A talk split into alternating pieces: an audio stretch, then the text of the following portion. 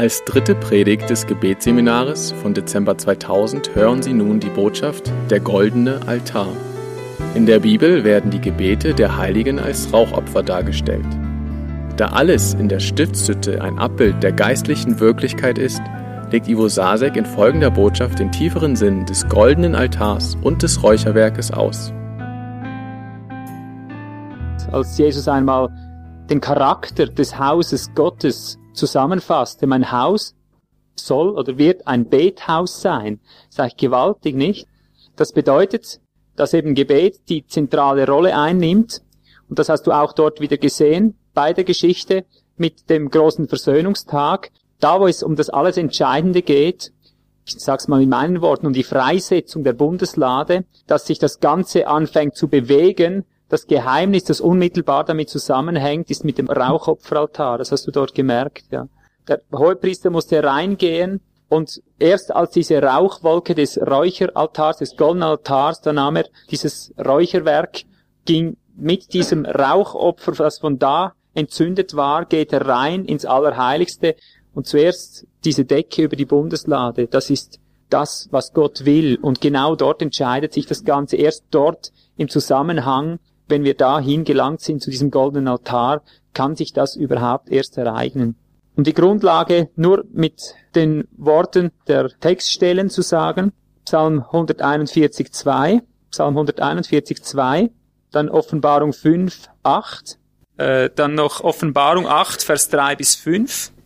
Diese Stellen, die wir jetzt nicht nachschlagen, ich zitiere sie vielmehr frei, sind Stellen, die identisch davon zeugen, dass das Rauchopfer im Alten Testament die Gebete der Heiligen sind. Das sind die Belegstellen dazu, die schlagen wir nicht auf. In der Offenbarung liest du aber, wie ein Engel Gottes an diesen Altar herantritt, an diesen goldenen Altar, und der ist ja im himmlischen Bereich. Und dann heißt es, er gibt dort dieses Rauchopfer mit dazu. Zu den Gebeten der Heiligen gibt er noch seine Spezereien dazu, um den Gebeten der Heiligen noch die letzte Rundung zu geben. Da siehst du wieder, wie Engel, wie Menschen, wie alles in eins zusammenwirken. Das heißt ja auch, sie sind dienstbare Geister um derer willen, äh, die das Heil ererben sollen. Also versteht das richtig.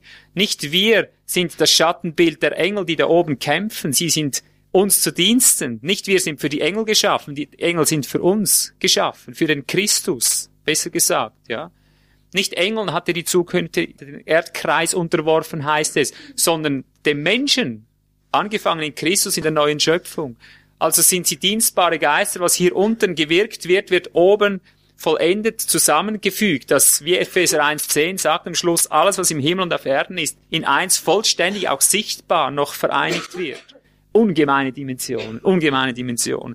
Aber du liest dort, als der Engel kam und an diesem Räucheraltar die Gebete der Heiligen in dem Sinn vervollständigte, wie auch immer, dann nimmt er die Räucherpfanne und wirft sie auf die Erde und du liest von, äh, du merkst genau dort beim Rauchopferaltar geschehen die entscheidenden Dinge.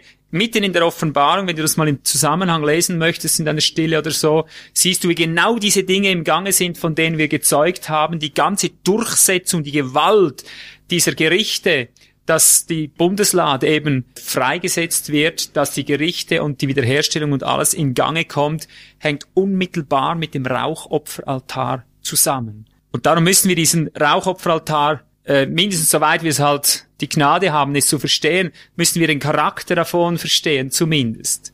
Wie wir Christen jahrhundertelang gebetet haben, das brauche ich glaube kaum äh, zu erwähnen. Es ist tatsächlich so, dass das Christengebet sehr oft nicht mehr war als über Jahrhunderte hinweg als ach lieber Heiland. Ist nicht so? Ja? Ach lieber Heiland. Ich möchte das absolut nicht schmähen, gell? dass ihr das recht versteht. Aber wie wir schon beim Brandopferaltar vorne sahen, im Hinblick auf das Sündopfer, im Hinblick auf das Brandopfer, Gott hat die Geräte des Heiligtums so geschaffen, dass sie genau die Form hatten, die der geistlichen Wirklichkeit Rechnung tragen. Viereckig, ja, muss der sein. Du merkst, jedes Gerät im Heiligtum hat eine spezifische Konstruktion, die geistliche Zusammenhänge repräsentiert. In meinem Buch, da Erkenntnis Gottes, schreibe ich ja eingehend über verschiedene Dinge, über den goldenen Leuchter, Schaubrote und so weiter. Das mache ich jetzt hier nicht abermals. Ich möchte nur einen Unterschied zeigen. der Brandopferaltar, der aus Bronze ist, das immer das Gericht anzeigt, dass hier noch gebeutelt wird, äh, geschabt wird und so weiter. Du merkst, dass der, wenn du den Brandopferaltar studierst, dass seine Höhe ziemlich gering ist, aber er ist ziemlich breit, aber er ist schön quadratisch, also er hat vier Seiten, er hat nicht nur eine Seite. Und im gleichen Sinn hat auch der goldene Altar, der technisch gesehen zum Allerheiligsten gehört, ist aber vorne platziert, damit er nicht umkomme, ja. Aber der ist dazu hinterst eben unmittelbar das Bindeglied zum Allerheiligsten, der ist auch quadratisch. Das ist ganz wichtig, du musst es wissen. Quadratisch Länge, Breite sind gleich, gleich lang. Im Gegensatz aber zu dem Altar, der vorne ist, ist er doppelt so hoch. Ja? Also wenn er eine Elle lang und eine Elle breit ist, ist er zwei Ellen hoch. Siehst du? Und da hast du schon wieder eine geistliche Wirklichkeit repräsentiert. Und eigentlich ist ein und dasselbe immer wieder auf alle Weise dargestellt in diesen Typussen. Siehst du das eine nicht, bei der anderen Sache magst du es dann sehen, ja. Wenn du das Rauchopfer nicht deuten kannst, was das Rauchopfer äh, beinhaltet von seinem Wesen her, kannst du es vielleicht an seiner Gestalt, der äußeren Gestalt sehen. Wenn du nicht an der Höhe siehst, vielleicht an der Breite und so weiter. Oder, oder an der sonstigen Form. Nun, also er war golden, das ist mal ein Unterschied. Er ist golden, da geht's nicht mehr um Gericht an dir selber in dem Sinn, da geht's um Vollendung, ist klar. Aber dass er eben zweimal so hoch ist, wie breit und lang, was ist Höhe in der Schrift von der Typologie? Das liegt immer sehr nah, diese Auslegung müssen wir nicht weit suchen. Autorität, Erkenntnis auch, hat mit zu tun. Erhabenheit, einfach äh, Macht oder Herrschaft, Herrschaft, ja, das ist richtig. Ja? Also du merkst, hier wird etwas das Herrschaftsliche schon angedeutet. Himmelhoch, ja. Wenn du das Maß, die eine Elle, ich sage jetzt nur mal im Vergleich, wenn du sagst, das ist irdisch, ja, eins ist die Erde und das andere das zwei, dann ist das einfach wieder, was haben wir heute gehabt? Darüber, oder? Himmlisch, oder? Es ist in einer anderen Dimension. Er übersteigt das Irdische. Es ist eine neue Dimension, wenn du so willst. Also es hat himmlischen Charakter, Herrschaftscharakter, Gewalt, Gewaltcharakter. Geht hier aus. Schon mal rein von der äußeren Konstruktion doppelt so hoch. Also an Höhe, an Macht, an Gewalt, an Herrschaft erhaben, hoch erhaben, wie der Himmel über der Erde ist, könntest du sagen, in einer anderen Dimension drin. Siehst du schon, wenn ich das nenne, allein und dann wieder den Ausspruch vergleiche, den ich vorher gemacht habe, wie hat die Christenheit jahrhundertelang gebetet, dann siehst du, dass ein Wurmgebet das andere abgelöst hat. Ja? Ein Wurmgebet hat das andere abgelöst. Eben, oh Herr, tu doch und du siehst doch und du weißt doch. Und dagegen ist mal ganz grundsätzlich nichts einzuwenden. Aber der Altar hat vier Seiten. Der Altar hat vier Seiten. Jetzt äh, ein kleiner Hinweis. Wir beschäftigen uns jetzt zuerst ganz kurz mit dem Altar selbst und nachher mit dem Rauchopfer als Abschluss. Vier Seiten hat der Altar. Die eine zeigt nach Osten, eine nach Westen, eine nach Norden, eine nach Süden. Ich gebe dem jetzt einfach eine Gewichtung. Ich mache das jetzt so kurz wie möglich. Der Osten ist der Eingang des Zeltes. Der weist auf den Eingang hin. Wenn du vom Gebet her gehst, ist es gut, wenn du die verschiedenen Himmelsrichtungen kennst und auch weißt, was die Himmelsrichtungen dementsprechend in sich tragen. Also von daher kannst du viel Auslegung gewinnen findest es aber auch in deinem ganz praktischen Leben, wenn du in die geistliche Wirklichkeit eingeführt wirst. Ich habe es jetzt mal typologisch eher an die Geräte des Heiligtums geknüpft, die Auslegung des äh, Brandopferaltars, weil mir das irgendwie nahe lag. Ich behaupte jetzt nicht, dass diese Deklaration das Gelbe vom Ei ist. Es mag einer kommen, der tiefer zeigt, und das ist bei jeder Predigt so, du kannst über ein und dieselbe Sache kannst du vielleicht tausend predigen und bist noch nicht am Ende, weil jeder noch mal tiefer was sieht. Aber das, was ich dir lehre, das ist für mich geworden aus der Realität des Erlebens heraus. Und ich spüre, weh mir, die vier Seiten sind nicht gleich lang. Eine Seite muss gleich sein wie die andere.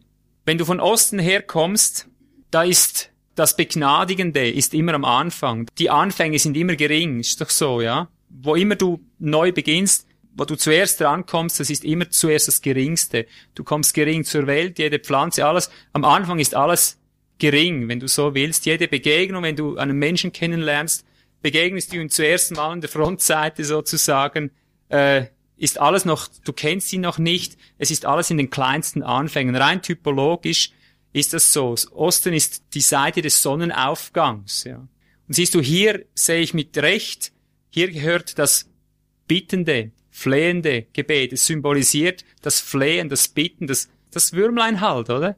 Das hinkriecht in dem Sinn. Ich sehe auch das, äh, das klagende Gebet. Es gibt ja verschiedene Charakteristiken von Gebet.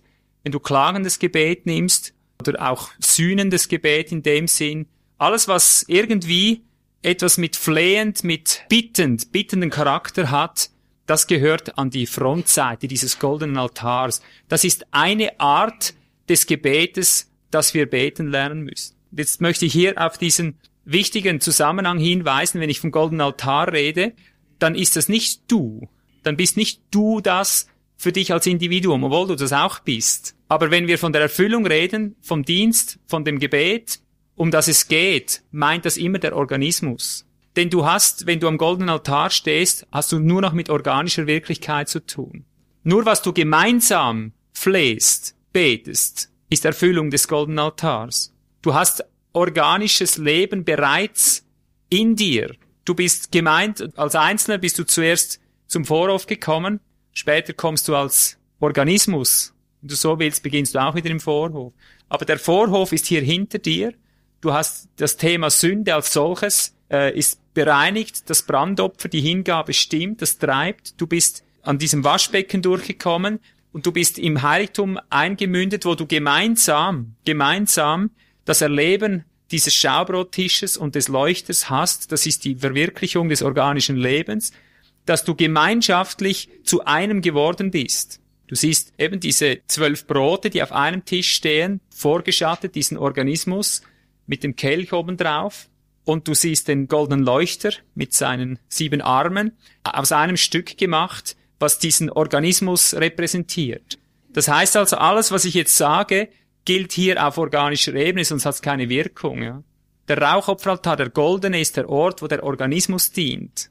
Es ist nicht du allein irgendwo, das ist dort, wo der Organismus, der eine Mann dient. Und das ist ein himmelweiter Unterschied. Ja? Manch einer ist bittend und flehend, der für das, der für dies, der für jenes.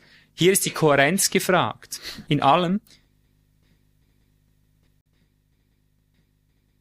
Eine Gemeinde muss dahin kommen, dass sie flehend bittend wird auf eine Vision hin. Die Vision habe ich jetzt gezeichnet, das ist nur noch die Anwendung davon. Du beginnst bittend, du beginnst flehend, du beginnst äh, in dem Sinn so, wie man gewohnt ist zu beten.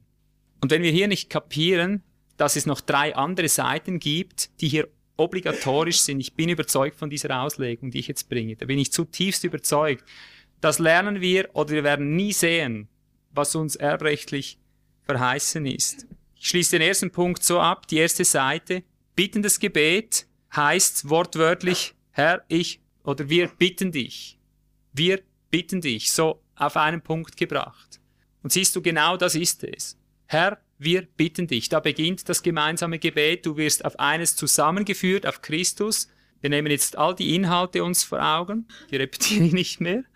Aber wir sagen, Herr, wir bitten dich, dass das, was wir jetzt gehört haben in all diesen Predigten, diese Erwartung, Herr, wir bitten dich, das, was mit den Sommereinsätzen, Herr, wir bitten dich, wenn du eins geworden bist darüber, zusammengeführt, dass du merkst, das ist es, kannst du erst sagen, Herr, wir bitten dich, aber es muss aus deinem Herzen zusammengeführt sein, sonst bist du ein Zerstörer des Altars. Wenn du es nicht beten kannst, hast du schon an der Frontseite, hast du schon durchgestrichen. Schon nicht möglich. Siehst du, und du sagst, Herr, wir bitten dich, wir sagen, Herr, wir bitten dich, und dann spürst du, es geschieht nichts. Da beginnt es nur. Oder? Was sagst du eigentlich, wenn das Herr, ich bitte dich, einfach nicht eintrifft? Was machst du dann? Du hast gesagt, wir sollen dich bitten. Ich habe mir es genau mit diesen Worten aufgeschrieben. Zweitens, du hast gesagt. Mit diesen Worten habe ich es mir aufgeschrieben. Du merkst, wie das identisch ist. Wenn du das nicht kannst, bist du dort gelandet, wo viele, viele gelandet sind. Viele haben gebetet, Herr, wir bitten dich.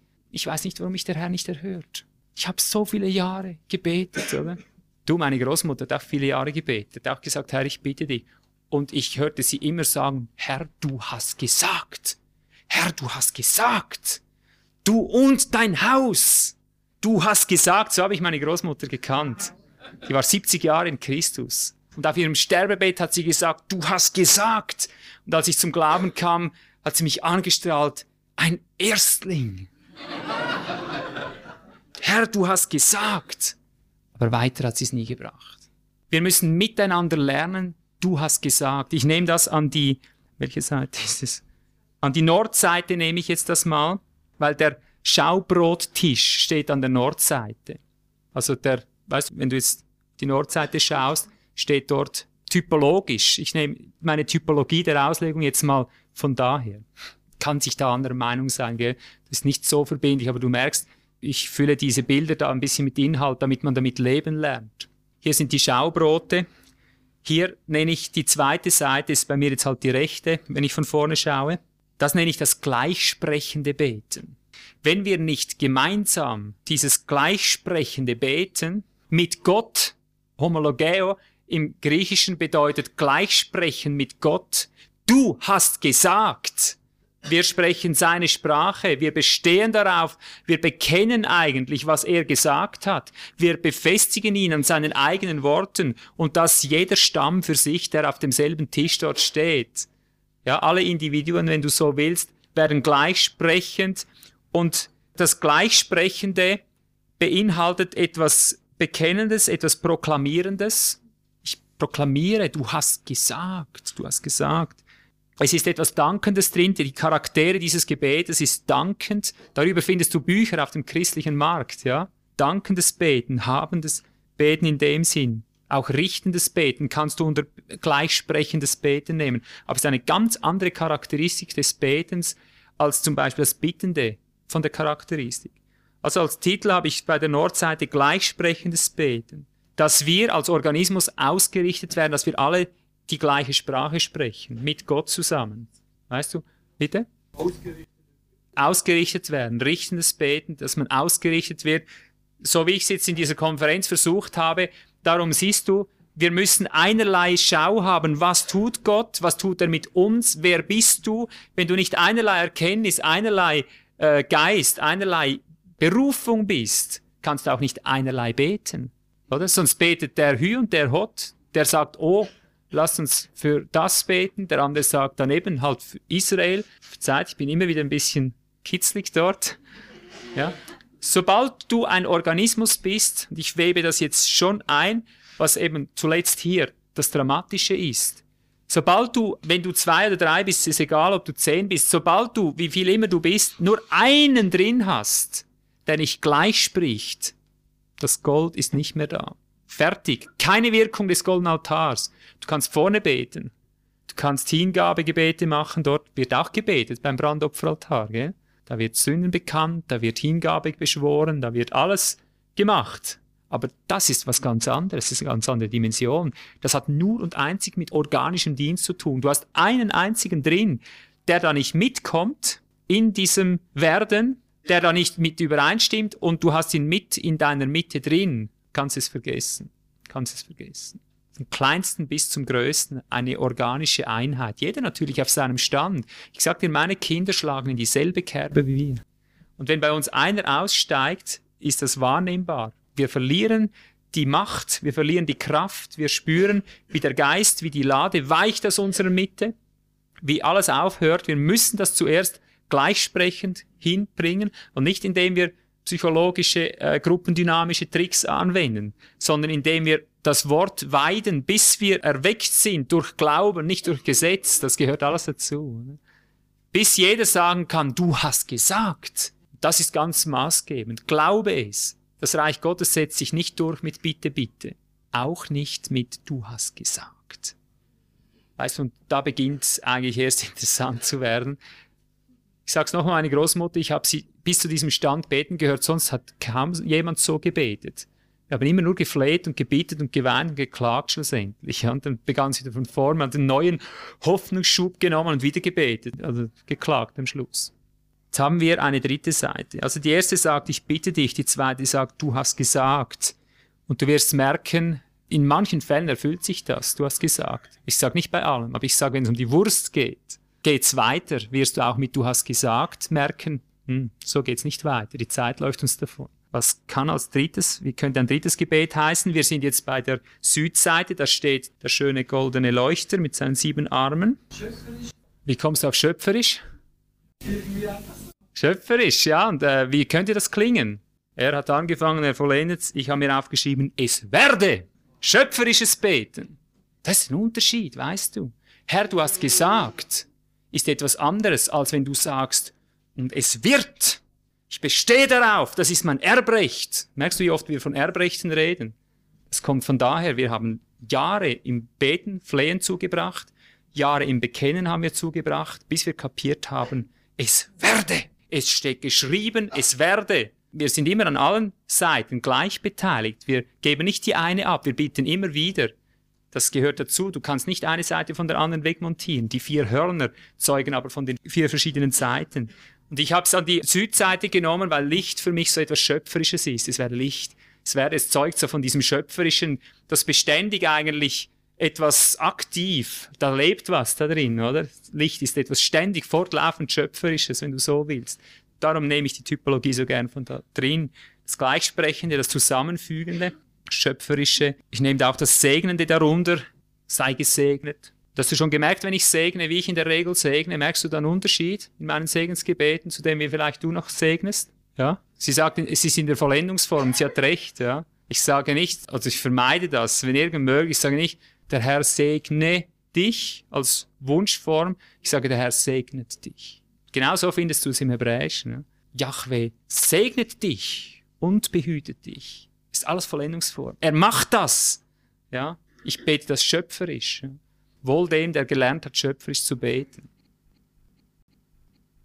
Ich beginne immer wieder bittend in meinem Leben, wenn neue Anliegen kommen, werde gleichsprechend, wenn ich spüre, da verlierst du die Salbung, schwappt es automatisch übrig, dass ich sage, du hast gesagt. Und wenn ich spüre, ich komme da nicht durch, das ist auch mit meinen Predigten so, weißt du. Ich spüre genau, was der Geist reden will und da habe ich den Ansatz, also weiß ich, was ich zu tun habe, aber ich habe das Wort nicht. Ich sage, bitte, Herr, gib das Wort.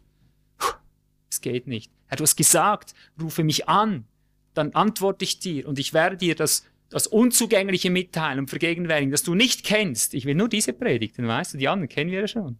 Ich bete nur so seit Jahren, darum habe ich immer wieder Neues zu sagen. Hast du schon gemerkt? Obgleich ich immer wieder vom selben rede, ich schalte alles ab, ich vergesse immer alles, was ich schon weiß und sage, Herr, rede, dein Knecht hört. Du hast gesagt, Unzugängliches vergegenwärtigen, das du nicht kennst. Und sieh an, kommt die Fortsetzung von was, das wieder völlig mit dem anderen zusammenhängt. Ja? Aber nicht immer geht's so. Ich habe oft bis in die letzte Minute gewartet, weißt du? Dass du zehn Minuten, bevor die Versammlung beginnt, kein Dumms, dass der Geist wirkt. Ja? Und es werde in Jesu Namen. Es werde. Puh, dann kracht's und ich hab's in den Händen in einer Sekunde. Das erlebst du manchmal, dass du auf der Kanzel stehst und dann, jetzt sehe ich's, jetzt hab ich's. Es werde. Schöpferisch. Elohim sind Schöpfer. Zion. Wenn wir das nicht lernen, Geschwister, keine Rauchwolke über der Bundeslade. Die Durchsetzung seiner Herrschaftsrechte ist dem Christus befohlen. Das geschieht nicht mit Bitten und Flehen allein. Auch nicht mit Bekennen, Proklamieren allein. Das Schöpferische ist auch etwas Gebieterisches. Wenn du dir die Charaktere vom Schöpferischen ein bisschen, so wie ich es mir hier notiert habe, ich verstehe unter Schöpferisch das segnende Beten in der Vollendungsform. Das Segnende, das Segnende. Der Herr segnet dich jetzt er gibt dir jetzt das oder so, ich segne dich mit, so beten wir am liebsten, ich segne dich mit Weisheit. Jetzt kommt Weisheit über dich. Er segnet dich mit, oder? schöpferisch. Oder äh, verwirklichendes Beten nenne ich das auch, in dem Sinn. Gebieterisches auch, es werde. Erstens, ich bitte dich. Zweitens, du hast gesagt. Drittens, es werde in Jesu Namen. Oh, was ist jetzt, wenn es nicht funktioniert? Es ist. Es ist. Es wurde, es ist vollbracht. Das ist die Seite, die ich als Rückseite bezeichne. Die kannst du erst erfassen, wenn du die anderen ausgekostet hast. Du kannst sie vorher gar nicht greifen. Darum auch das Geheimnis des Christus in uns. Dasselbe, du kannst diese Geheimnisse des Christus gar nicht ergreifen, wenn du nicht mal dich abgestrampelt hast und im eigenen Fleisch religiös versucht hast, Christ zu sein. Erst wenn du hier ausgeblutet gestorben bist, kannst du das Geheimnis des Christus in dir überhaupt richtig checken, ja? offenbart bekommen. Du kannst noch so ein aufrichtiger Christ sein. Und hier ist es dasselbe. Du musst durchgestorben sein. Du musst gemerkt haben, Flehen bringt nichts, Gleichsprechen bringt nichts, Schöpferisches bringt nichts. Dann kann ich nur sagen, wer hier die Gegenwart meistern will, muss in der Vergangenheit leben. Ja? Das ist das Geheimnis. Das nenne ich meinen Liegestuhl. Das kennt ihr selbst, jetzt bin ich wieder da, oder? Das ist mein Liegestuhl, da hört bei mir alles Zappeln auf, sage ich trotzdem es ist vollbracht. Dann gehst du in einer Ruhe hin und machst gar nichts mehr. Ich lege mich in vielen Fällen ganz bewusst hin, weißt du, so mache ich das. Ich sag gut, jetzt lege ich mich hin, der Herr gibt's den Seinen im Schlaf. Das funktioniert. Das funktioniert. Dann lege ich mich hin, einfach entspannen, lass alles los, ich studiere nichts mehr, ich sage, der Herr hat die Welt ohne mich gemacht. Er gibt mir seine Gedanken ein, ohne dass ich ihn melke wie eine Kuh. Ganz entspannen, einfach loslassen, nicht studieren, nichts grübeln, nichts suchen, nichts gebieten, nichts anschauen, gar nichts. Richtig zur Ruhe kommen, dass kein Werk da ist, merkst du? Klingelt's wieder. An diesen großen Festen durfte keine Dienstarbeit getan werden. Das deutet für mich auf die Realität hin, dass nachdem alles äh, gewirkt wurde, was sein kann, legst du dich hin und schau an. Meistens geschieht's bei mir in derselben Sekunde. Ich schlaf, falle irgendeinen Tiefschlaf rein und wach nach kurzer Zeit wieder auf. Tack, da steht's. Tack, da steht's. Das ist jetzt meine Weise. Ich mache das nicht immer so. Manchmal setze ich mich einfach hin, egal wie, einfach sein. Es ist vollbracht. Ich werde das haben. Es wird sich bestätigen. Dann hast du es einfach. Das musst du erlebt haben. das ist die schönste Art, ich sag dir's. Der längste Weg, du hast richtig, siehst du? Das wollen viele, ja? Weil der Geist verrät uns ja auch stückweise solche Geheimnisse, der Herr gibt's den Seinen im Schlaf. Aber in welchem Schlaf? Ist da noch nicht ganz definiert, ja? Vergeblich ist es, dass du früh aufstehst und, und, und dich abmühst, oder? Da hast du dich zuerst mal ausgearbeitet, in diesem Schlaf gibt es. Dann erfährst du das, Mensch, das läuft ja auch ganz von selbst, du musst das gar nicht alles immer aktivieren. Ne? Und darum ist es für mich vom Charakter her, die Westseite jetzt ist auch die anbetende, die ergebene, die anbetende Charaktere. Und ich merke, je schwächer ich werde in meinem Leben, desto mehr hänge ich persönlich einfach immer an dieser Seite wieder. Die anderen sind auch da, wie gesagt, ich vernachlässige die nicht, aber meine Kraft bricht so schnell auseinander. Ich bin immer so schnell an der Hinterseite, du glaubst es gar nicht. Kommt ein Problem, sage ich, oh Halleluja, ich liebe deine Weisheit. Ich liebe deinen Rat, ich liebe deine Unterscheidung, ich liebe deinen Glauben. Ich liebe alles, was er ist in diese Situation hinein. Ich liebe ihn einfach, ich schaue mir sie an und sage, wie gut habe ich die Fülle in dir, ich kann nehmen, was ich brauche. Das ist Anbetung. Siehst du, wo findet die Anbetung in der Regel statt bei uns Christen? Am Anfang, oder? Solange es gut geht, sind wir doch mal ganz ehrlich. Da gehört die Anbetung hin. Staunend über deine Weisheit, wie gewaltig. Ich sag's immer, wie Paulus, es rutscht mir raus, ich verstehe heute den Paulus immer besser. Was für ein Reichtum, was für eine Tiefe der Weisheit Gottes, der Erkenntnis und alles. Kommt da eine neue Decke über mich und du weißt, in Christus ist das erfüllt. Und indem du das weißt und dich darauf ausrichtest, kommt schon, beginnt schon zu werden wieder. Wird immer besser, du musst nur üben. Das ist wie mit dem Instrument, das du spielst, mit dem Sport, den du treibst, wie du Dinge übst. Alles, was du übst, wird immer besser, ja? nicht immer schlechter. Die Situation wird immer schlechter, aber dir geht's darin immer besser in dem Sinn, weil du immer mehr aus ihm herausnehmen lernst. Immer mehr in der Ruhe, immer mehr selbstverständlich. Und darum kannst du bei einem Elisa, bei den Ausgewachsenen, die mit einem Gebet mehr bewirkt haben als alle in Generation, siehst du, wie er sagt, essen und übrig lassen. Essen und übrig lassen. Sie hatten kein Brot. Sie hatten zu wenig oder sie hatten nur noch ein ganz bisschen Brot, oder? Mit den vielen Propheten, Jüngern und so weiter. Kein Essen mehr. Er sagt ganz locker essen und übrig lassen. Ja, er kannte die Erbrechte. Gott hat gesagt, ich lasse dich nicht im Stich. Du wirst übrig haben, wenn du mir dienst. Du wirst Überfluss haben. Essen und übrig lassen. So simpel, pa, oder? Herr, mach ihm die Augen auf. Wo schaut er eigentlich die ganze Zeit hin, der Gehasi? Geh mal, Hasi. Und darum Jesus, einfach, du findest in dem Mann einfach, wie er da hinten lebt. Das war ein, der schwächste Mann, der je über diese Welt ging. Glaubst du mir das? Es war der schwächste Mann, der je über diese Welt ging, Jesus. Ich tue nichts, was ich nicht dem Vater tun sehe. Das, dieses Dokument findest du etwa 20 Mal im Johannesevangelium. Ich habe mir überall ein grünes V hingemacht total wie ein Kind, ja. Ich tue nichts, was ich nicht dem Vater tue sehe, ich kann nichts, aber der Vater zeigt mir immer mehr. Ihr werdet euch noch wundern, sagt er. Ich rufe sogar noch die Toten aus dem Grab, sagt er, jeden. Also der hat in Dimensionen gelebt, aber in so einer Entspanntheit, weil er da hinten war. In dieser Ruhe eben, und das ist die Ruhe, von der auch Hebräer 3, 4 dort redet, es ist noch eine Ruhe übrig gelassen. Fürchtet euch, dass ihr die verpasst. Die musst du haben. Nicht du allein wir als Organismus. Siehst du, mir nützt es überhaupt nichts allein, solche Erfahrungen zu machen. Ich werde immer wieder so massiv traktiert, weil ich spüre, meine Lieben sind noch nicht da. Also ich bin ja auch noch nicht, längst nicht am Ziel, das muss ich hier noch einfügen. Aber weißt du, hier beginnt die schwierigste Seite überhaupt. Ich spüre, ich bin nicht allein da, gefragt auf diesem Weg. Ich kann mich nach vorne wagen, soweit ich will.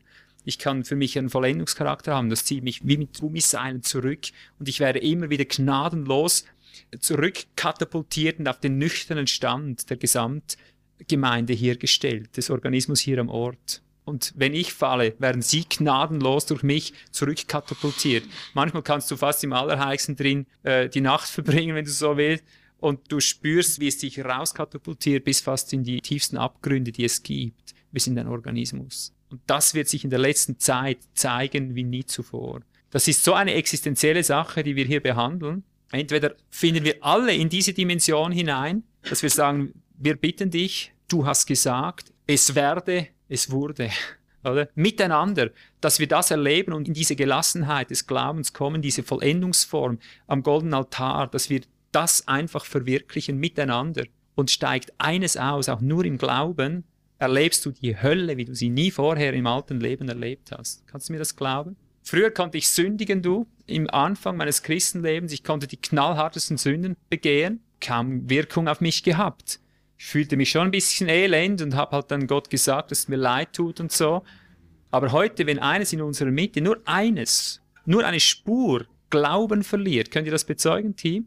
Wenn eines in unserem Team, egal wer es ist, nur die Vollgewissheit verliert, nur schon die Vollgewissheit des Sieges, ist die Kraft so zerstört in unserer Mitte, dass wir Höllenpein leiden. Kannst du dir sowas vorstellen? Gott hat uns zum Sieg bestimmt. Und er führt uns so lange und er knetet uns so lange, der Berg wird so lange an uns brennen, bis wir gelernt haben, vom Hintersten bis zum Letzten, wie ein Mann in der Siegesposition zu stehen, dass die Höhe gerechtfertigt wird, dass wir vom Himmel her in ihm triumphierend bleiben bis hinein in den Tod, sagt er. Das ist der Schlüssel, dass wir überhaupt in diese Entrückung hineinfinden.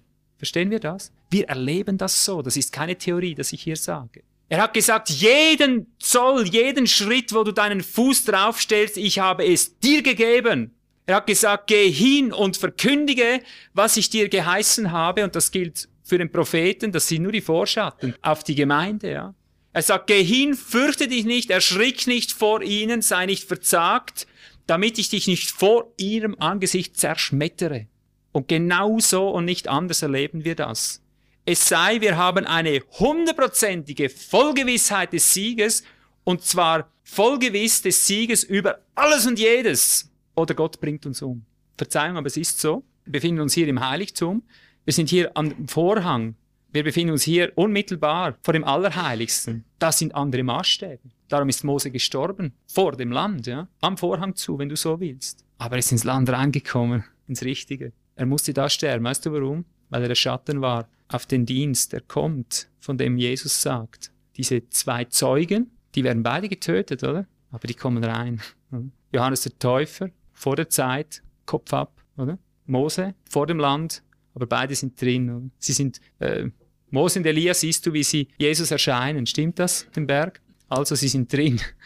Im richtigen Land sind sie drin. Aber die scharfen Gesetze, die hier herrschen. Du denkst, Mose hat diesen Fehler begangen. Ja. Das wird mit uns als Organismus genauso gehandhabt. Wir können unseren Weg leichter verscherzen als jede andere Generation zuvor. Darum sage ich es ohne Hemmung, ohne jetzt euch in Angst und Schrecken versetzen zu wollen. Wir haben erkannt, dass wir in eine Sphäre gedrungen sind, wo es so lebensgefährlich geworden ist, dass wir täglich glauben oder verderben. Und wenn wir nicht Glauben haben, dass Gott mit allem Sauerteig, mit all den Unzulänglichkeiten von uns selber, von der Gemeinde, wenn wir nicht diesen Glauben haben, der verwirklicht, der proklamiert, der ruht, der vollständig in der Vollgewissheit des Glaubens bleibt, egal was kommt, Gott wischt uns weg wie Mose, weil er gesagt hat, jeden Zoll, ich habe dir das Land gegeben, wirst du mich heiligen, wirst du mich nicht heiligen? Sprich zu dem Felsen, das war das Ende. Zuerst sagt er, schlag ihn, Schluss sagt er, sprich zu dem Felsen, das ist die Hinterseite dieses goldenen Altars. Es ist vollbracht, weißt du, wo die Dinge auf eine ganz andere Art geschehen, weil wir uns dahin bewegen, dass wir stehen und sehen mit der Lade auf dem Rücken, in dem Sinn, bildlich gesprochen, wo es nicht mehr um Kampf mit Degen und so weiter geht. Gott weist alles darauf hin, dass sein Christus lernt zu stehen und zu sehen, nur noch zu glauben, sich dafür zu halten, was ist und ihn aktuell drin zu erwarten, egal was kommt. Und wenn es immer dramatischer wird, wir wissen, was auf dem Programm steht. Wir sagen, das ist das, was geschieht heilsgeschichtlich. Wir sind da mit hineinberufen. Das ist unser Stand. Und wenn jemand gegen dieses Werk, das uns erfasst hat, das uns da mitnimmt, dagegen protestiert, wissen wir, es ist ein Todesurteil, wenn er nicht umkehrt. Das wissen wir, weil uns das Todesurteil schon ereilt hat, wenn wir nicht dem gemäß stehen, was Gott uns beauftragt hat. Er zerschmettert uns vor allen anderen. Also ich sag's euch, wie es ist, wenn es uns hier verhaut und du merkst, ich breche zusammen oder jemand von uns, wir brechen zusammen, es gibt uns nicht mehr, haben wir genau das nicht mehr befolgt. Du musst dann nicht Ehebruch oder was weiß ich dahinter vermuten, dass wir nicht mehr da sind.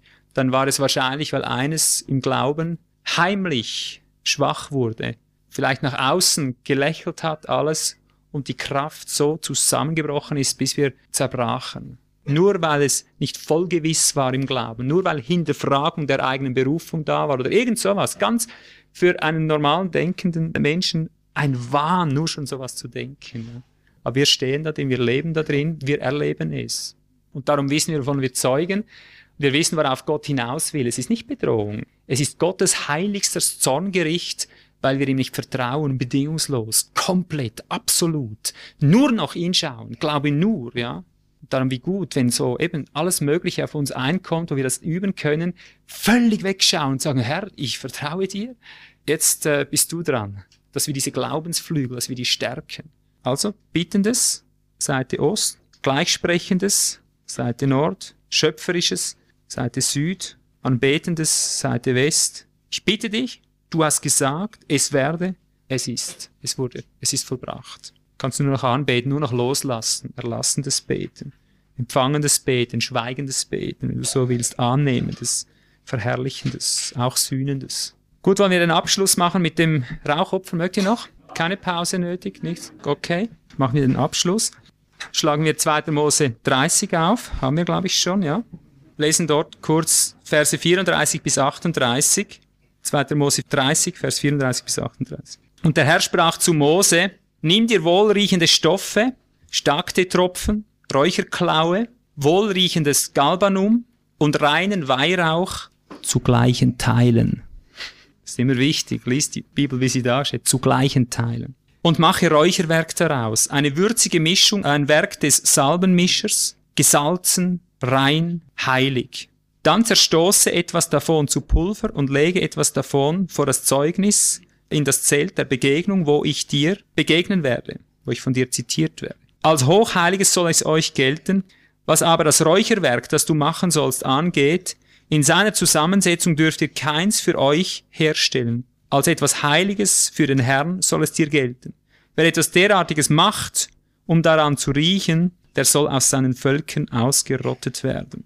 Also du merkst hier diese ständige Todesgefahr, auch hier wieder. Ja. Das äh, Rauchopfer, ich denke, es war berauschend, ja, eine Droge in seiner Wirkung. Selbstbedarf. Wenn du Gebet am goldenen Rauchopferaltar in irgendeiner Weise genießerisch dein eigenes suchst, Todesstoß. Sag mal, was ist eigentlich der Inhalt der Gebete, wenn du sie mal genau untersuchst? Ich würde manchmal fast am liebsten bei jeder Aussage eine Umfrage machen, dass man so tausend Christen aus tausend verschiedenen Versammlungen äh, untersucht, was ist eigentlich der summarische Gehalt deiner Gebete, um was dreht es eigentlich, du wirst merken, dass das meiste Genuss ist. Herr gib, Herr mach, Herr tu. Und meistens für Dinge, die total irdisch sind, die total ums eigene Wohlergehen drehen und so weiter. Und der Herr sagt, wer hier selber dran riecht. Und das ist ein Typus auf, auf das Ich-Wesen, das Selbstgenießende, ja. Das, was sich selber sucht im Gebet. Er sagt, Tod, Tod. So kannst du vielleicht da vorne beim Sündopferaltar noch beten, wenn es um die Wiedergutmachung geht, einer Sünde und so weiter. Aber hier wird nicht, da ist nichts mehr Selbstsüchtiges drin, da ist nichts mehr für mich, nichts für mich. Das war die Devise, der große Leitspruch von Georg Steinberger, der mir in meinen ersten Glaubensjahren ungemein, ungemein Boden unter die Füße gegeben hat. Der Mann hat mich gelernt, wie man stirbt, ja. Der hat immer wieder vom Kreuz geredet. Und das ist genau mal nur typologisch hier angesagt, wenn er sagt, nicht selber dran riechen, das ist kein Eigenbedarf. Da geht's nur noch um die Sache Gottes. Das ist der Typus. Das ist der Typus. Zu gleichen Teilen, auch hier wieder, merkst du, findest du es nicht in der sichtbaren Form, dann kommt's hier wieder zu gleichen Teilen und merkst du, wie viele Komponenten hier letztlich wesentlich sind? Vier. Wieder, hä? Schön wieder vier. Und wenn du genug tief gräbst, merkst du, dass sogar sehr ähnliche Wesenszüge wieder kommen. Wenn du jetzt diese, diese Herkunft untersuchst, machen wir jetzt gleich schnell, merkst du, dass es da und dort schöne Parallelen gibt zu dem, was du jetzt schon gehört hast. Interessanterweise. Ich denke, das ist äh, die, alle vier Himmelsrichtungen, das ist das, das Umfängliche, das Ganze. Ja? Wenn es heißt, oh Geist kommt von den vier Winden, dann ist das Gesamtwerk damit gemeint. Ja? Also das bedeutet, wenn du so willst, vom Heiligtum durch Gnade und durch Gericht, durch Erleuchtung und durch Stärkung. Ja? Diese vier Komponenten, dass das ganz wird, oder Süd, West, Ost und Nord, dass es rundum das Ganze getroffen wird. Also, also dass es komplett wird, das Werk in dem Sinn. Okay, also wir haben hier diese Begriffe. Ich beginne mal bei dem Weihrauch. Ich habe jetzt so ein bisschen selber eine äh, Reihenfolge mal bestimmt. Weihrauch, also ich muss so sagen, all diese, diese Substanzen für das Räucherwerk wird von etwas Lebendigem genommen. Ich fasse es vielleicht zuerst mal zusammen, dass du den groben Überblick hast, was das ist. Äh, die starke Tropfen, das ist eine Baumenart, so ein Busch, eine Art so stark getroffen, also es kommt vom Storax oder Mastixbaum. Ich mache nur kurz die Übersicht, ich nenne es nachher einzeln. Nur, dass du mal gehört hast, was es überhaupt ist. Also das ist eine, eine Art Strauchpflanze, Räucherklaue, das zweite, die Räucherklaue, die zweite Komponente, das ist eine Flügelschneckenart, also das ist eine, eine Muschel, wenn du so willst. Äh, Galbanum ist wieder ein, äh, ist aus der Dolde, aus dem Gebüsch oder der Pflanze der Dolde. Und Weihrauch ist wieder eine eigene Pflanze, die Boswellia carteri. Ja, das ist so ein, eine Pflanze, also dass du weißt, es ist ein, sind Gestrüppe und so verschiedene Baumarten und eine, eine Flügelschneckenart. Nur, dass mal ein grober Überblick da ist. Aber jede hat ein total eigenes Charakteristikum, diese Pflanzen, und dem muss man nachgehen. Da gibt's sicher auch wieder weit tiefere Zusammenhänge. Ich habe jetzt wirklich nur das genommen, was ich halt rein von Information darüber besitze wenn man da tiefer gräbt, ich bin überzeugt, da kommen wir noch auf weit tiefere Herrlichkeiten. Aber du spürst vielleicht, dass wir hier schon Hinweise haben, die so eindeutig sind, dass man merkt, hier wird das Wesen, so wie bei den vier Seiten des Altars, wird hier das Wesen des Gebetes illustriert. Und wenn Gott sagt, genau so, nicht anders, und dieses Wesen so hervorkommt bei diesen Pflanzen, bei dieser Gewinnung, dann darfst du wissen, darauf besteht Gott. Und zwar für uns als Organismus. Also zuerst der Weihrauch, die Boswellia carteri. Also die, äh, die Forscher, einer berichtet, dass eigentlich dieser Weihrauch eingeführt werden musste. Aus Saba wurde der meistens geholt. Du weißt ja, wie weit Saba weg ist, ja. Da kam ja die Königin von Saba, das sind ja, was sind das, 2000 Kilometer? Ja. Also nur schon mal das weil das da sozusagen nicht vorkam, diese Pflanze wurde es meistens eingeführt. Das wurde deshalb, weil es unwahrscheinlich teuer war zu erstehen. Äh, es war meistens beim Tempelschatz oder beim königlichen Schätzen war Weihrauch dabei, also etwas äußerst Kostbares, fast wie Gold, kannst du sagen, weil es von weit her genommen wurde. Ausharren, oder? Muss es vieles von weit her holen, heißt das. Das ist eine dieser Substanzen. Es fällt uns nicht in den Schoß. Das echte Gebet das zusammenhängt, was Gott will, das musst du zu einem Teil, hat es immer mit weit herholen zu tun. Weit herholen. Darum ist dieses Beharren ein ganz, ganz wichtiger Akzent. Werde ich den Glauben finden, sagt Jesus fast pauschal, fast pauschal am Ende der Zeit, so wie die, äh, die Witwe mit dem ungerechten Richter, die einfach darauf bestanden hat, es von weit her geholt hat, aber die hat bestanden und dann war es da. Und das will Gott. Wir meinen immer, es sei ein Unfall geschehen, wenn es nicht gleich passiert ist. Aber der Weihrauch redet zum einen davon, dass Ausharren ein Festbestandteil des Rauchopfers ist da hinten. Und das findet da statt, wo der Organismus dient. Da hinten, nicht vorne. Ausharren, ausharren, ausharren. Unbedingt. Was mir sehr wichtig scheint, wenn man diese Pflanze untersucht, im Gegensatz zu anderen wird hier berichtet, dass es eine Pflanze ist mit sehr unansehnlichen Früchten. Hochinteressant. Wenn du das liest, das sind keine Zufälle ganz unansehnliche Früchte, aber im Gegensatz zu den anderen, zu denen komme ich dann noch, ein ganz durchsichtiges Harz. Ein ganz durchsichtiges Harz. Also es ist charakteristisch ein Gebet angesagt, das äußere Umstände durchbricht und lebt aus der inneren Klarheit. Ich möchte das mal so definieren. Äußerlich unansehnlich, das Ich deute das jetzt mal zum einen, man kann das ganz verschieden deuten. Ich deute es jetzt mal vom Wesen des Gebetes her. Es lebt nicht von äußerer Betrachtung in dem Sinn, dass man sich äußerlich orientiert, man orientiert sich vom Inneren, was von innen herkommt, von der inneren Klarheit. Wenn wir das nicht lernen, Geschwister, dass den Gehalt, eben den Lebensgehalt als solches, äh, zu unterscheiden von dem, was das Auge, das Ohr und, oder die natürlichen Sinne, was das Äußere betrifft, die Umstände oder alles, wenn es nicht von innen her beurteilt wird, keine Chance. Es wird immer wieder so sein, dass das Unansehnliches durchgangen werden muss, um der Klarheit, die von innen herkommt. Ich sage diesen Satz nochmals, diese Art Gebet, diese Seite durchbricht äußere Umstände und lebt aus der inneren Klarheit. Es zeugt auch von der Durchsichtigkeit, von der gegenseitigen, von der Geistorientiertheit, wenn du so willst, wenn man jetzt auf uns schaut, dass man sich auch nicht mehr nach dem Fleisch kennt oder beurteilt. Total maßgebend, ja. Das haben wir diese Wochen auch wieder geübt, ja. Plötzlich beginnt eines selber sich wieder nach dem Fleisch zu kennen.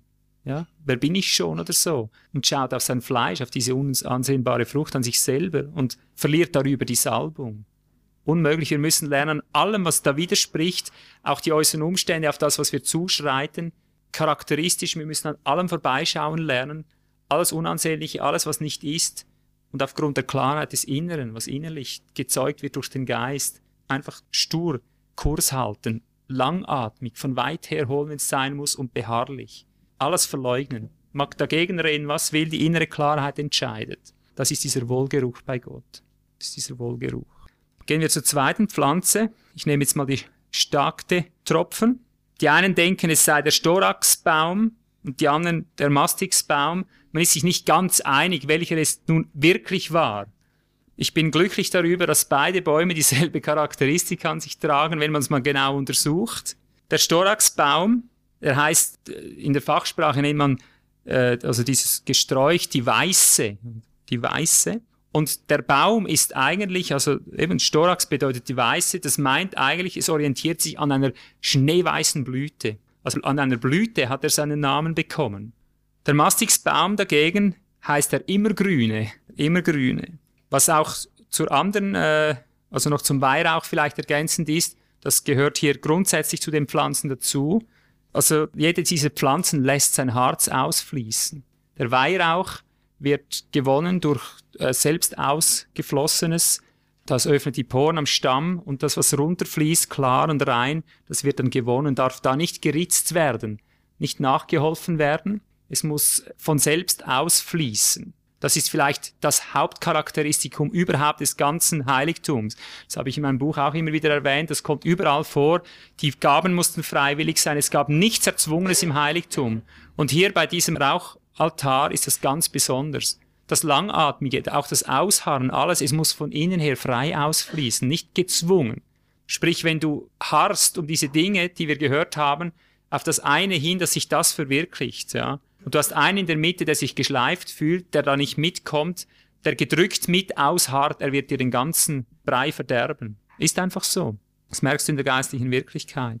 Hier dieser Mastix oder Storaxbaum, gibt es von den Zweigen und vom Stamm auch von selbst ausgelaufen und gibt ein hellgelbes, ein hellgelbes äh, Harz. Das hat mich so wieder an den Leuchter, an das Licht des Leuchters erinnert, gell? das äh, von Erleuchtung spricht, wenn du so willst. Immergrün oder eben die weiße, diese Blüte, da sehe ich äh, eben dieses Schöpferische wieder drin. Etwas, das stets aktuell inspiriert sein muss. Immergrün. Immergrün heißt die Pflanze oder blühend. Einfach, es muss blühen, es muss frisch sein. Unter ständiger aktueller äh, Inspiration muss das Gebet sein. Du kannst nicht, wenn du das Anliegen heute kennst, jetzt einfach konservieren und jetzt einfach stur das durchbeten. Merkst du das in deiner Praxis? Sobald du nicht immer grün wirst, also das ständig zum Blühen bringst, aus einem blühenden Zustand, äh, aus so einem Baum das Harz von selbst ausfließt, wenn es nicht immer aktuell, immer wieder frisch ist, merkst du, du hast gar nichts gewirkt. Es stirbt. Und das ist gar nicht so einfach, weißt du? Und darum predigen wir so viel.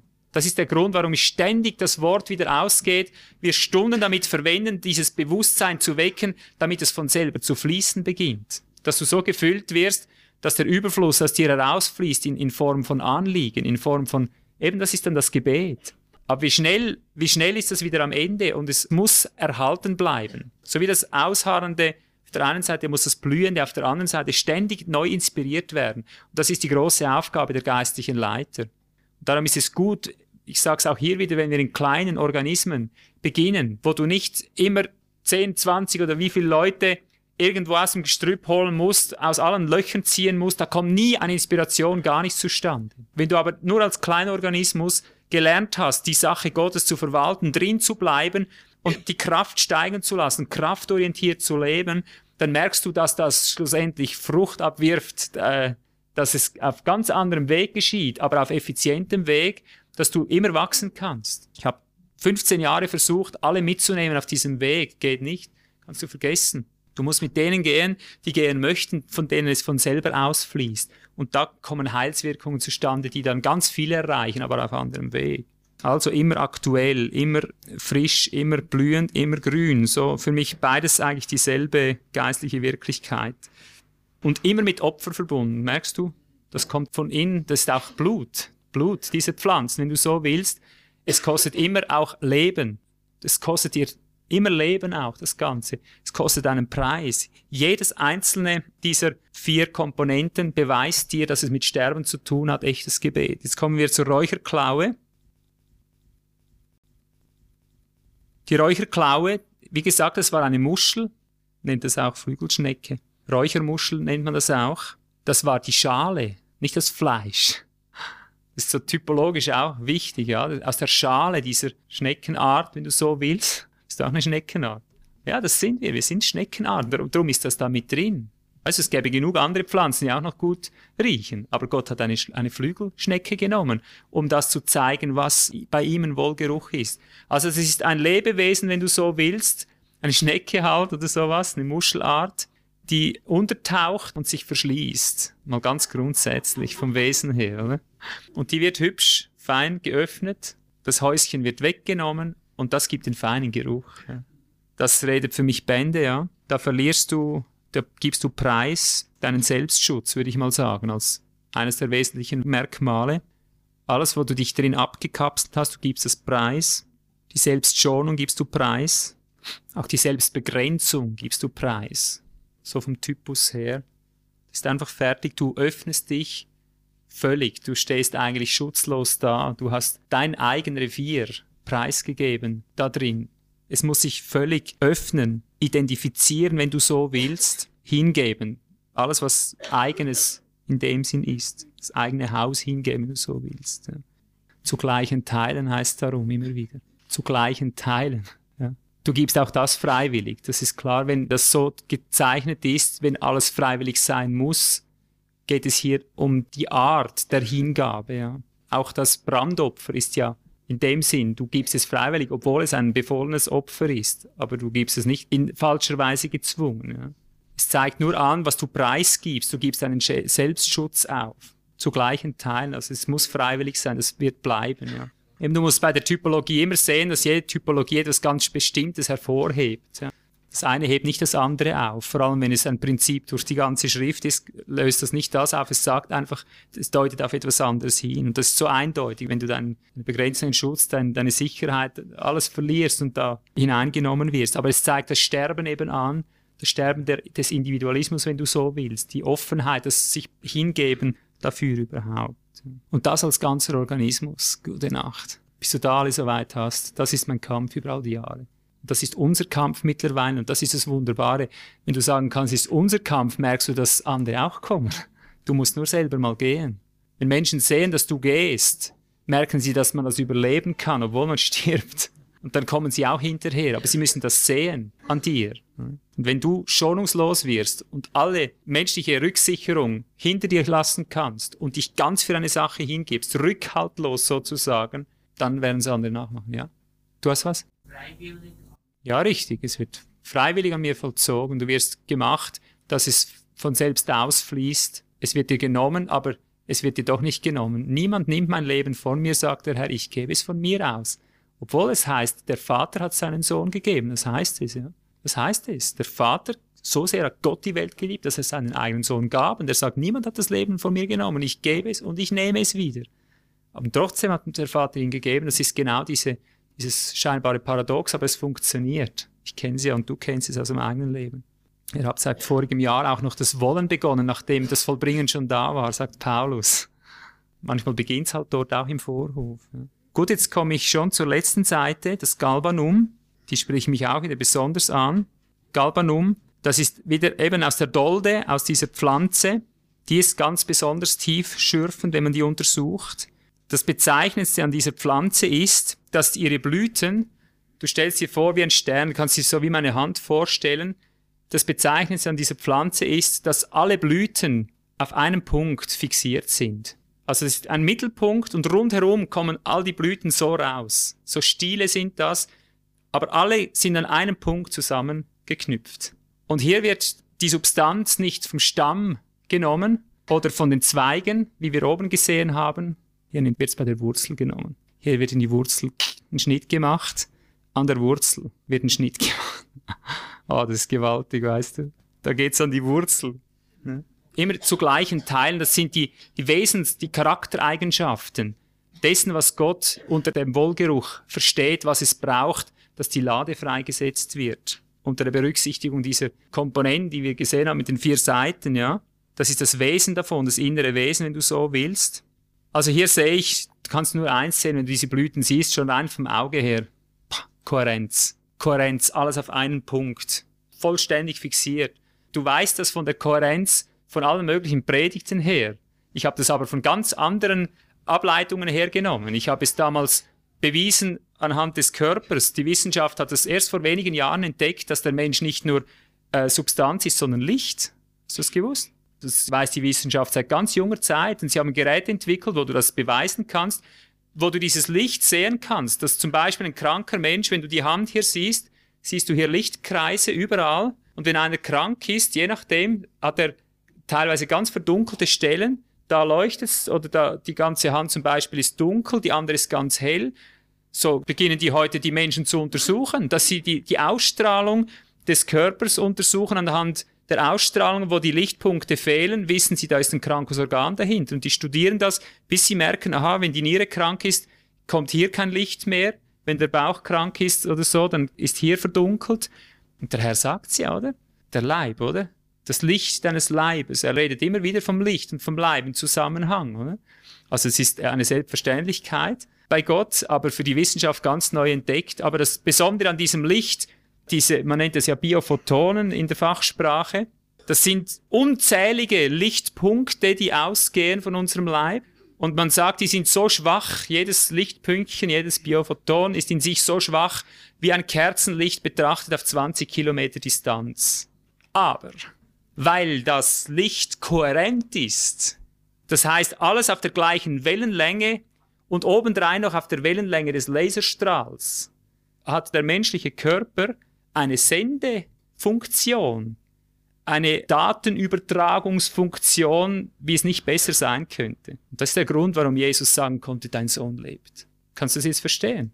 Das war das Licht, ich bin das Licht der Welt, sagt er, ich bin das Licht. Er ist gekommen, voller Licht, voll göttlichen Lichtes. Das, was er an sich trug, war das Wesen Gottes. Gott ist Licht. Wenn der Vater in ihm ist, wird wohl Licht in ihm sein, ja? Natürlich nicht seine Neonröhre. Das ist hochgradiges Licht, das Informationsträger ist, ja? Weißt du, das ist verrückt, aber die Wissenschaft hat vor den Christen entdeckt, warum Heilung funktioniert, aus diesem Grund, oder?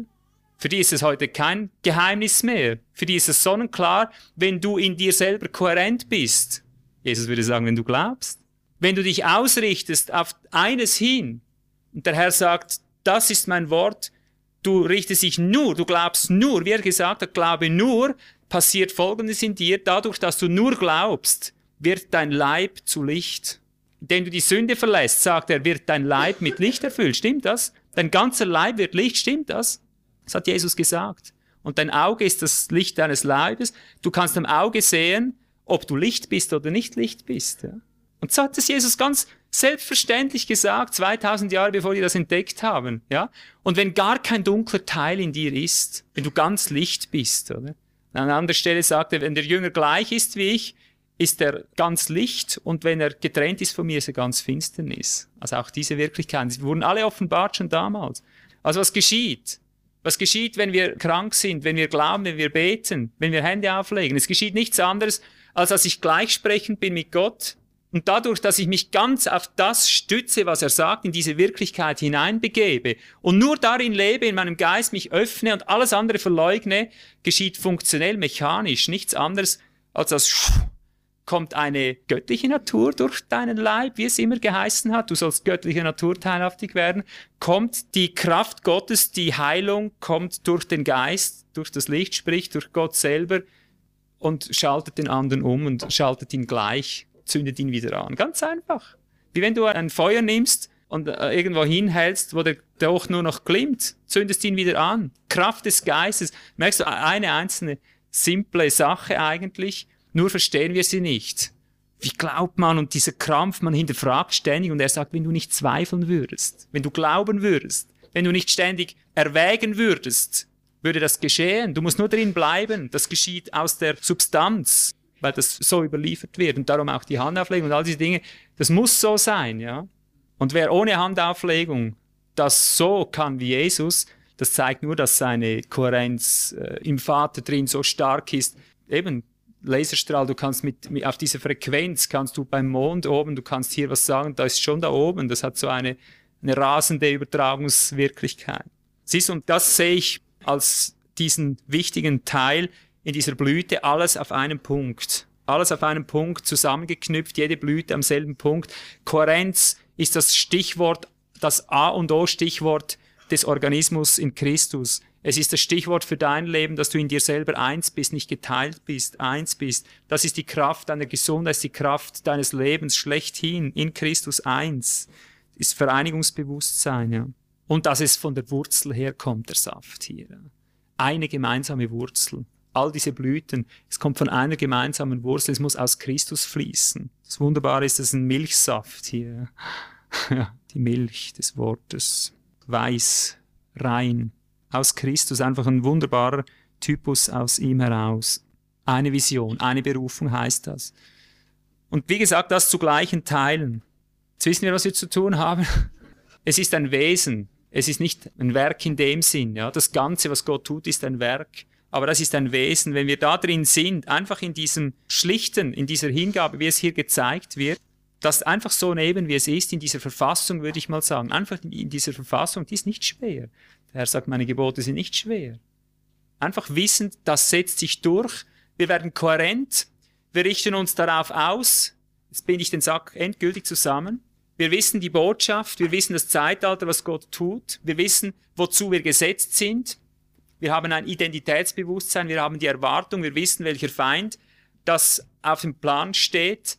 Und wir wissen, was die Botschaft ist. Wir, wir machen uns nur kohärent damit und bleiben in dieser Verfassung miteinander auf das eine ausgerichtet, das geschieht jetzt. Das ist unaufhaltsam. Und wir stehen nur für diese Sache da.